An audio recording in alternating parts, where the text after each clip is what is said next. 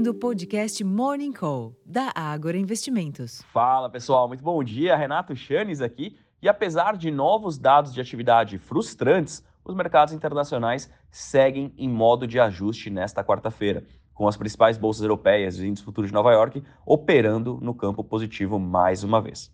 Ao que tudo indica, os sinais de desaceleração econômica mais aguda levam os investidores a reduzir as apostas no aumento das taxas de juros em importantes economias, resultando em queda na maioria das taxas de juros futuras hoje. Para além dos mercados acionários, os preços futuros do minério de ferro subiram pelo quinto dia consecutivo, dessa vez 3,68%, cotados equivalente a 112 dólares e 3 centes por tonelada, chegando perto do maior nível em um mês em meio às especulações crescentes de que as siderúrgicas chinesas aumentarão a produção antes da recuperação habitual da atividade de construção do país durante setembro e outubro.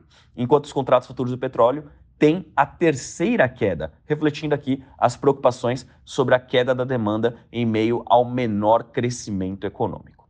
Esse ambiente externo mais positivo, somado aos desdobramentos locais na noite de ontem, sugerem um novo dia de ganhos para os ativos locais. Como é sabido, a Câmara aprovou ontem o texto do arcabouço fiscal, por 379 votos a favor e 64 contrários, que segue agora para a sanção do presidente Luiz Inácio Lula da Silva. Ainda na frente fiscal, o secretário executivo do Ministério da Fazenda, o Dário Durigan, confirmou que o governo editará uma medida provisória prevendo a tributação de fundos exclusivos para funcionar como fonte de compensação da atualização da tabela do imposto de renda. Em termos de agenda, aqui no Brasil, sem maiores indicadores econômicos. Destaque, portanto, para a agenda de eventos, onde o secretário extraordinário da reforma tributária, Bernardo Api, participa de um evento do mercado financeiro às 9 horas da manhã, a CAI do Senado vota projeto de lei do CARF, a uma hora da tarde, e a Câmara deve votar MPs do salário mínimo e da correção da tabela do IR às 2 horas da tarde. O presidente Lula e o ministro da Fazenda, Fernando Haddad, têm compromissos relativos ao encontro dos BRICS, lá na África do Sul.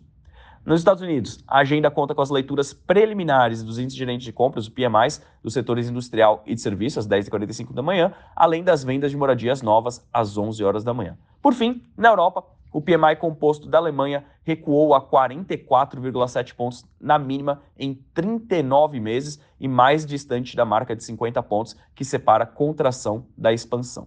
Já o PMI da zona do euro recuou de 48,6 pontos em julho a 47 pontos na prévia de agosto, na mínima de 33 meses e abaixo das estimativas de analistas de 48,5 pontos. No Reino Unido, o PMI composto caiu de 50,8 pontos em julho a 47,9 pontos na leitura de agosto, e na mínima em 31 meses, também abaixo do esperado. Como vocês podem ver, os dados na Europa foram muito fracos e acabam justificando essa queda nas taxas de juros futuras hoje. Bom, pessoal, eu acredito que para começarmos o dia bem informados, esse seja um breve resumo importante do que esperar para a sessão. Eu vou encerrando por aqui, desejando a todos uma excelente sessão, um ótimo dia e até a próxima. Tchau, tchau.